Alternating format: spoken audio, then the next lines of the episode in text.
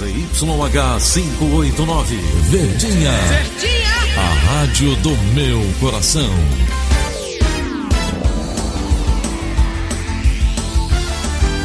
Rádio Notícias, Verdes Mares, 810. Atenção, emissoras do interior, para o top de 5 segundos.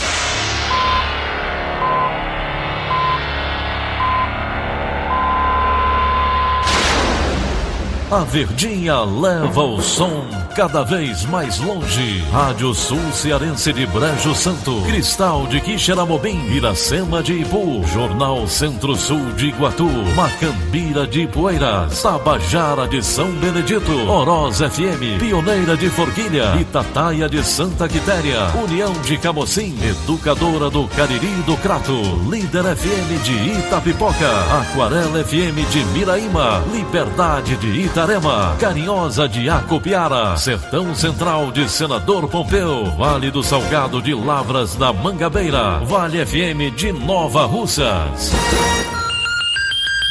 6 horas e 30 minutos, confirmando 6 horas e 30 minutos, hoje, segunda-feira, 7 de outubro, ano 2019, manchetes do Rádio Notícias Verdes Mares. Criança de dois anos foi morta pelo próprio pai em movimentada avenida da capital. Eleição para Conselho Tutelar teve relatos de longas filas e desorganização em Fortaleza. Vacinação contra o sarampo ganha reforço a partir de hoje no Ceará. Estranha do técnico Adilson Batista foi marcada por derrota para o Goiás. Essas e outras notícias em instantes. CYH 589. Verdes Mares AM. Rádio Notícias Verdes Mares. 6 e 32 Polícia. Polícia. Está sob investigação o caso do pai que matou a filha de dois anos, atirou contra a ex-esposa e se matou dentro de um carro na Avenida Misterral neste domingo. O Periturião Júnior fez os primeiros levantamentos sobre esse caso e tem mais informações. Trabalha-se com a hipótese inicial de uma, de uma possível tentativa de homicídio seguido de suicídio, mas ainda se está numa fase incipiente das investigações. É, é, como eu disse, é muito prematuro ainda afirmar o que realmente aconteceu. As investigações continuam por parte da autoridade policial e há outras é, evidências serão coletadas para assim informar a, o que de fato aconteceu. O Conselho Tutelar pode ser acionado para acompanhar as crianças que estariam sendo vítimas de maus tratos no bairro Granja Portugal, em Fortaleza. Ontem de manhã, a Polícia Militar foi ao local após receber a denúncia do caso. No endereço informado, os policiais constataram que as duas irmãs, de 9 e 11 anos, ambas com necessidades especiais, estavam com uma tia. Conforme a polícia, a mãe delas é viúva e foi localizada nas proximidades. Em depoimento, a mulher disse que havia deixado as meninas com um parente. As crianças continuam sob os cuidados dela. E são apuradas as causas de um homicídio que aconteceu este fim de semana no Parque Santa Maria. O repórter Paulo Sadá traz mais detalhes. Crime de homicídio foi registrado aqui no Parque Santa Maria no final da tarde deste domingo na rua José Moreira. Segundo informações da Polícia Militar, a vítima Romário Saraiva de Souza, de 25 anos, foi assassinado com vários disparos de arma de fogo. Ele estaria utilizando a tornozeleira eletrônica, teria saído recentemente do presídio por conta de um crime de homicídio. A Polícia Militar também relatou que, segundo informações da companheira dele, ele teria saído de casa atrás de ferramentas para ajeitar a porta quando a companheira ouviu os disparos. Quando ela saiu de casa, foi até o local, a dois quarteirões da casa dela, e se deparou com seu companheiro assassinado. Familiares, amigos e pessoas aqui do bairro relataram que não viram nada. Ninguém sabe quantas pessoas participaram desse crime de homicídio. Também, segundo informações da Polícia Militar, a vítima, Romário Saraiva de Souza, já respondia pelo crime de tráfico de drogas, assalto e desacato.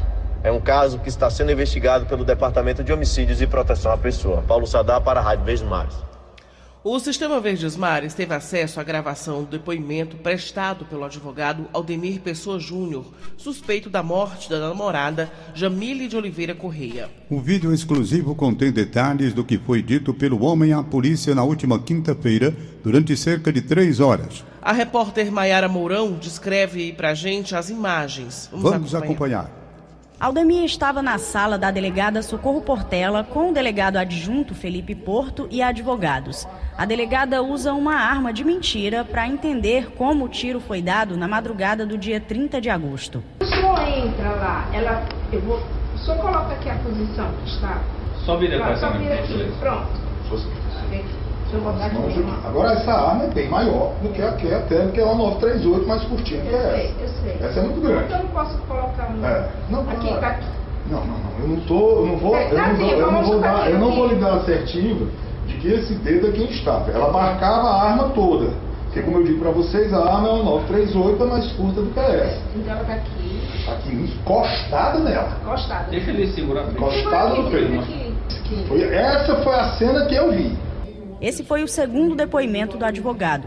No primeiro, que durou sete horas, ele disse que o filho de Jamile, de 14 anos, havia puxado a arma da mãe. Dessa vez, disse que a versão está equivocada e que o menino segurou a arma e aí aconteceu o tiro. O Aloysio vem, passa por mim, correndo, que ele é ligeirinho, pega e se agarra com a mãe dele gira a mãe dele pra onde tá aquele gaveteiro tá a porta do banheiro. Na diagonal, ela não fica de lado pro, pra porta do banheiro. Tu tá na porta do banheiro. Certo. E ela não tá reta como a senhora, ela tá brigando pra dizer, é meu. Certo. E nesse momento que eu vejo que ele está desvencilhando com ela, eu venho ao cabelo dela e puxo com as duas mãos. Eu faço esse movimento, doutor. E quando eu pego no cabelo dela, que ela começa a vir, aí eu escuto o estampedo. Mas durante perícia no apartamento, o menino disse que estava atrás de Aldemir e nunca chegou a pegar na arma. Depois do disparo, sabe onde é que a arma foi parar? Não, não, a arma em si eu não sei onde é que ela foi parar. Eu só vi ele saindo do closet com a arma e botando em cima da televisão. Ah, eu não vi a. Ele disse que a arma tinha caído no sapato. O exame de DNA feito depois do tiro não encontrou o DNA do menino na arma, apenas de Aldemir na parte serrilhada e de Jamile no cano. O gatilho estava limpo. Segundo Aldemir, quando tudo aconteceu, a primeira reação foi ver se o tiro havia atingido o menino ou ele.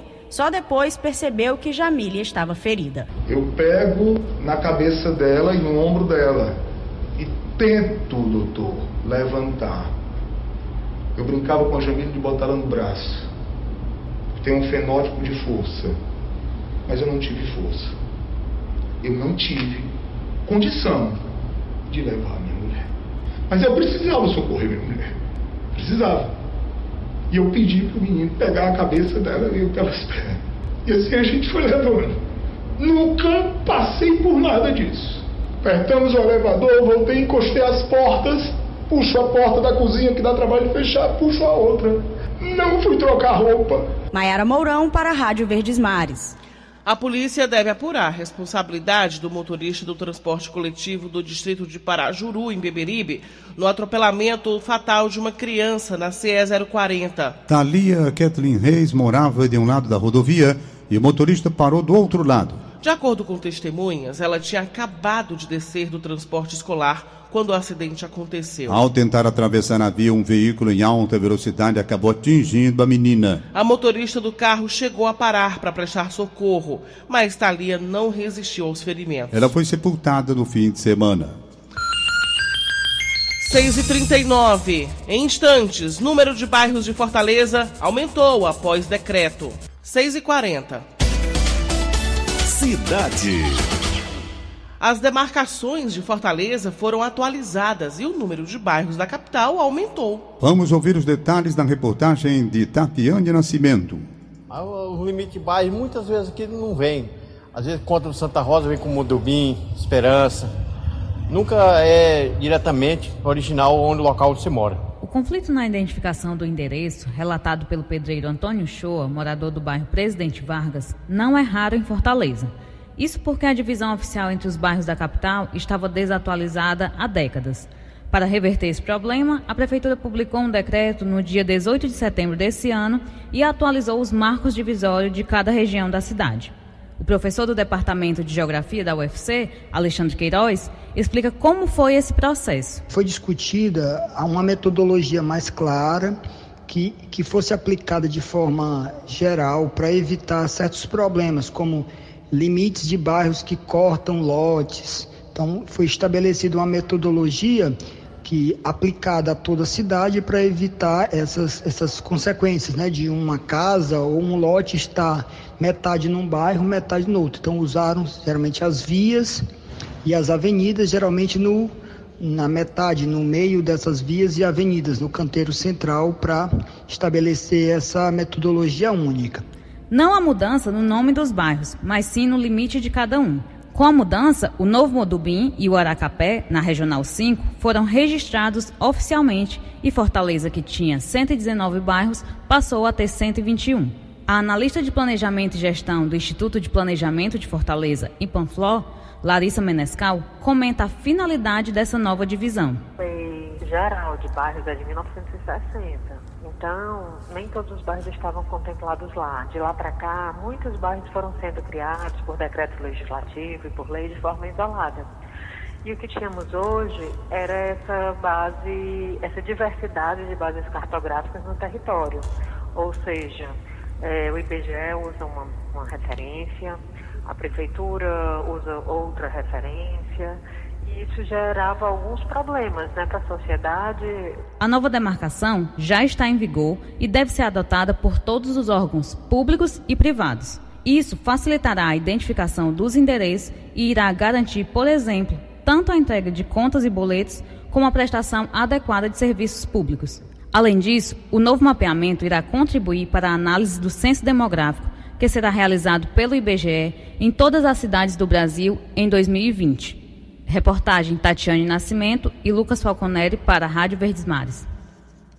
A Secretaria do Meio Ambiente do Ceará deve fazer uma análise sobre a provável causa da morte do golfinho encontrado na praia da Taíba, em São Gonçalo do Amarante, no último sábado. O animal apresentava manchas de óleo na boca e nas nadadeiras. O golfinho estava encalhado na areia e foi identificado por uma professora de biologia que caminhava pela praia. Além do mamífero, ela encontrou uma caravela portuguesa morta no mesmo local. O golfinho foi recolhido pela prefeitura do município. Vale lembrar que o Instituto Brasileiro do Meio Ambiente já registrou duas tartarugas mortas pelos resíduos que podem ameaçar a desova das espécies marinhas. Pelo menos outras três foram encontradas recobertas pelo material, mas ainda com vida na orla cearense. Uma operação conjunta das autoridades de segurança e de proteção ambiental apreendeu nove equipamentos de som acoplados em veículos entre sábado e domingo em Fortaleza. A ação se deu após denúncias de poluição sonora.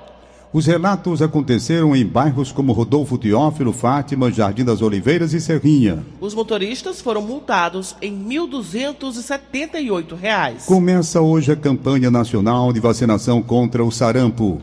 No Ceará, mais de 85 mil vacinas tríplice viral vão estar disponíveis. Segundo a Secretaria de Saúde, há doses suficientes para imunizar o público-alvo e as novas remessas vão ser enviadas aos 184 municípios do estado. As cidades que atingirem 95% da cobertura vacinal vão receber recursos do governo federal. Na semana passada, o Ministério da Saúde anunciou a liberação de 206 milhões de reais. Nesta etapa da campanha, devem ser vacinadas crianças que têm entre seis meses e cinco anos de idade. Até o dia 29 de setembro, já foram notificados 166 casos da doença no Ceará, com cinco confirmados e 39 em investigação. Agora uma dica para quem está desempregado. Mais de mil oportunidades de trabalho estão sendo disponíveis em todo o Ceará nesta semana. E para concorrer a uma delas, basta procurar as unidades do CineDT. Confira mais detalhes no quadro Sua Chance com Carolina Mesquita. O segmento de restaurantes é o grande gerador de vagas de trabalho nesta semana.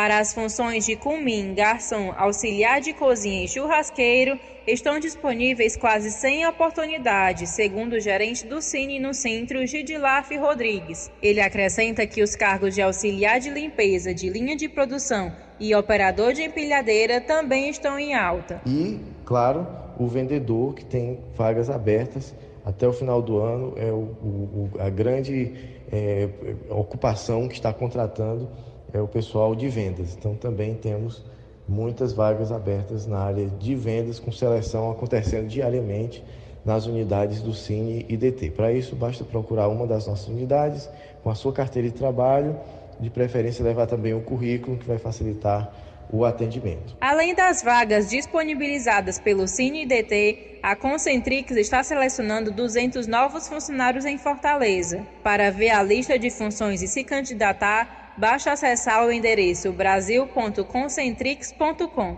Mais detalhes, confira a reportagem completa no site do Diário do Nordeste. Carolina Mesquita para a Rádio Verdes Mares. 6h47. Economia. Caiu pela metade a exportação de alguns produtos que saem do porto do Pecém e são escoados pela malha viária. A má condição das rodovias é um dos fatores que tem prejudicado o setor de transporte de carga e a indústria cearense. Confira com Eluna Pomuceno. Em um país dependente do transporte rodoviário, ter boas condições de tráfego e rotas alternativas é fundamental para a manutenção da máquina econômica. No Ceará, as estradas esburacadas e bloqueios por conta de obras têm prejudicado o setor produtivo. No caso da CE 155, o principal acesso ao complexo industrial e portuário do PECEM, o cenário tem trazido dor de cabeça para muitos caminhoneiros. Um deles é o Erlon Maia Rocha. Ah, se não andar devagarzinho quebra, né? Vai embora pneu, vai embora mola, balança. O também caminhoneiro Francisco Canindé, que percorre a rodovia desde 2013 puxando container, reclama que o tempo para fazer o trajeto aumentou muito há cerca de um ano. Só dá para dar uma viagem mal, mal mesmo. A gente tá andando, desviando aqui porque ninguém consegue andar aqui. O diretor institucional do Setcarse, Marcelo Maranhão, que representa o setor de transporte de carga no estado, aponta que os custos para as transportadoras subiu cerca de 35%. Devido à precariedade de, acesso ao porto do Pecém, algumas empresas já estão pensando em transferir a carga que é exportada pelo porto do Pecém para o porto de Natal, devido às grandes dificuldades que tem nesse transporte. As empresas do complexo industrial e portuário do Pecém têm sofrido para receber insumos e escoar a produção.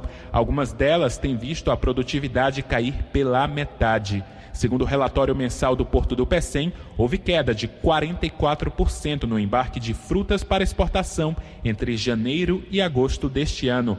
Apesar dos indicativos, o Porto informou por meio de nota que não há registro de nenhuma reclamação formal de empresas dizendo que está deixando de exportar cargas em virtude das condições das estradas. Segundo o governador Camilo Santana, a intenção é recuperar a rodovia o mais rápido possível. A expectativa é que a gente possa, o mais breve possível, entregar essa obra que teve alguns transtornos por conta das construtoras.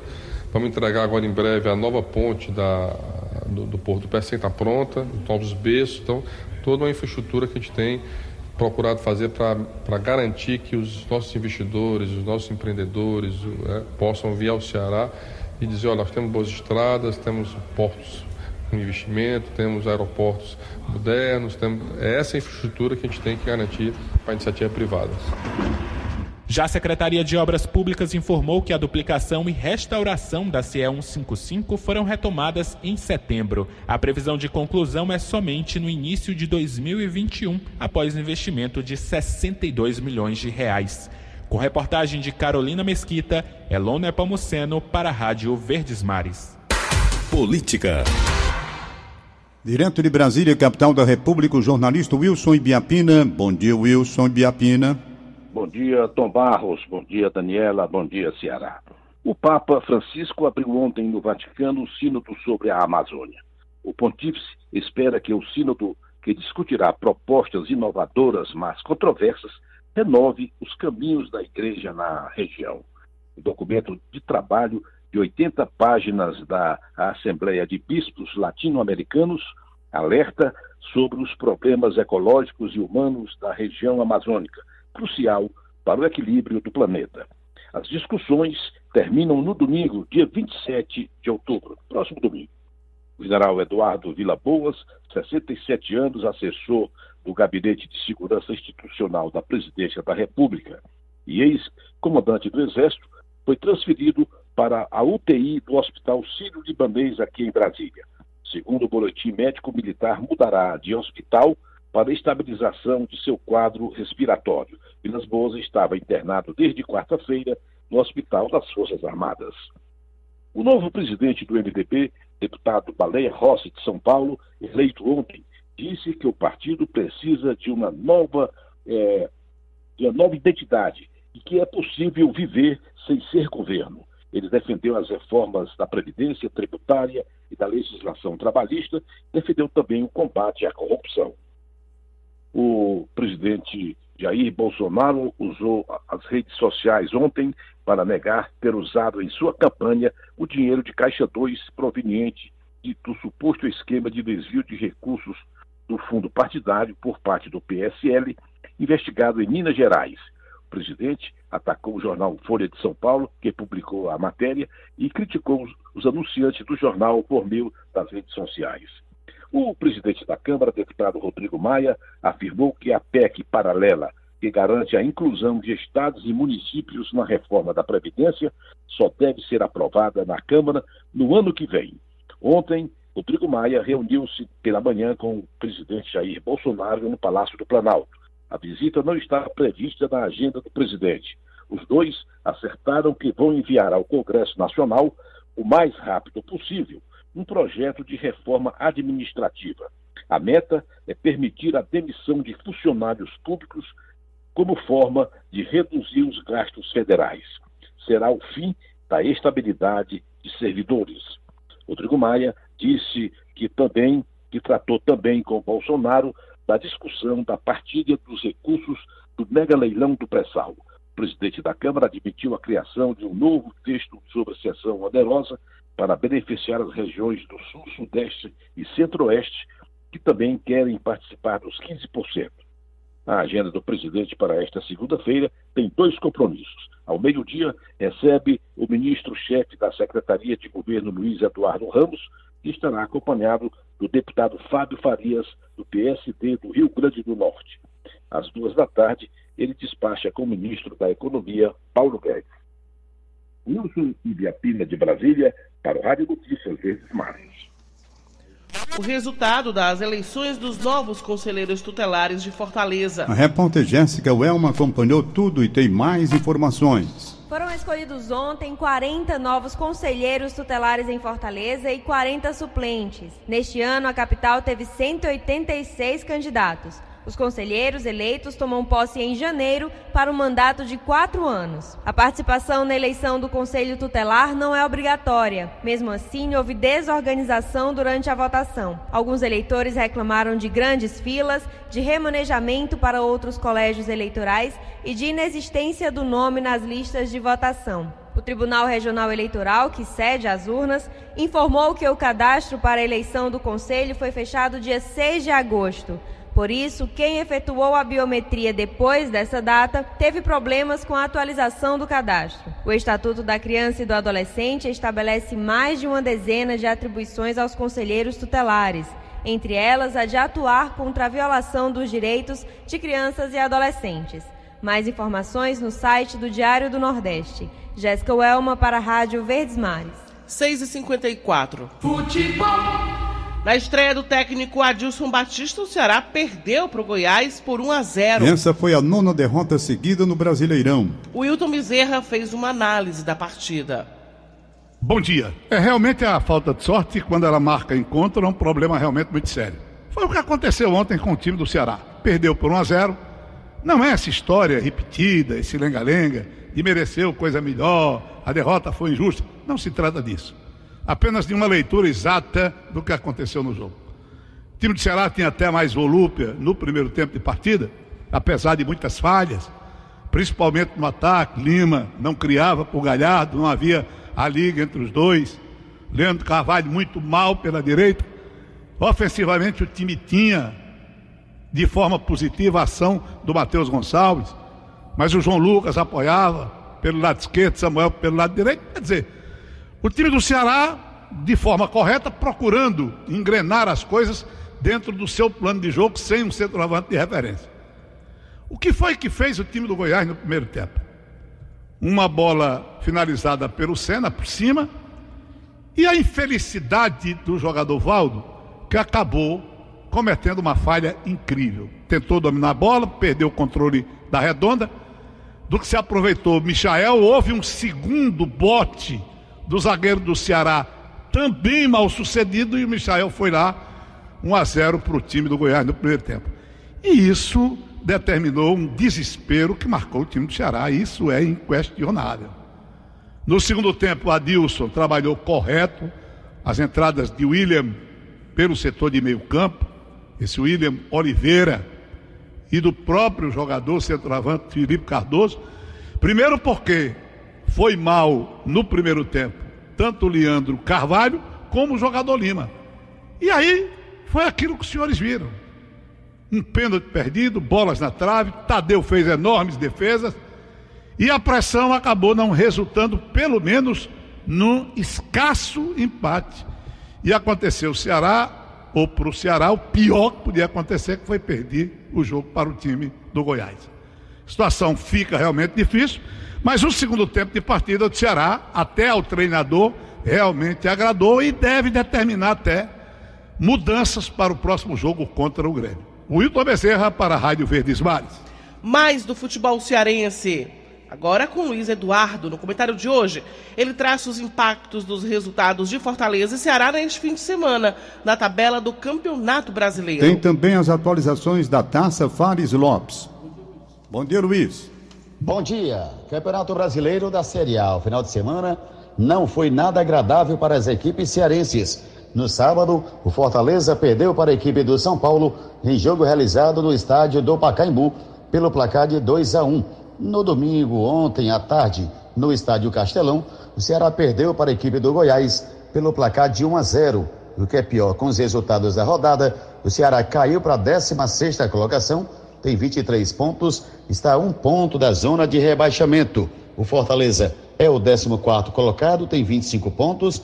O Fluminense, 15 tem 25. O Ceará é o 16, 23. Na zona estão o CSA, 17 com 22. O Cruzeiro é o 18 com 20 pontos. O Havaí, 19 colocado com 16. E a Chapecoense,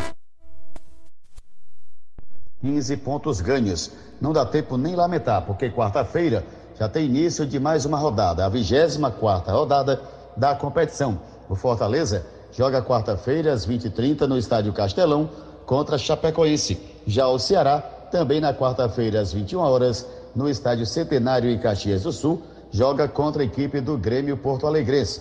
Na Taça Fares Lopes, no último sábado, tivemos a última rodada da competição, nona rodada da primeira fase. O Floresta aplicou 5 a 1 no Horizonte, Guarani de Sobral de virada 3, Pacajus 2, Calcaia 1, Ferroviário 1, Ceará 1, Atlético Cearense 2. Com os resultados da última rodada, o Ferroviário não conseguiu classificação para a semifinal da competição. Os classificados foram as equipes do Calcaia, Guarani de Sobral, Atlético Cearense e Floresta. Com isso, definidos os jogos semifinalistas. Floresta encara a equipe do Calcaia e o Guarani de Sobral, o Atlético Cearense. Luiz Eduardo, para a Rádio Verdes Mares. Está em cartaz no Museu da Fotografia, em Fortaleza, a exposição Bob Welferson Retratos. São mais de 150 obras icônicas e o consagrado fotógrafo brasileiro dá mais detalhes sobre a mostra. Essa exposição, ela é uma coisa permanente, é um trabalho permanente da minha vida. Desde que eu comecei a fotografar, eu fiz retratos. Então, paralelo a todas essas outras atividades de fotógrafo que eu tive, o retratista permaneceu em mim.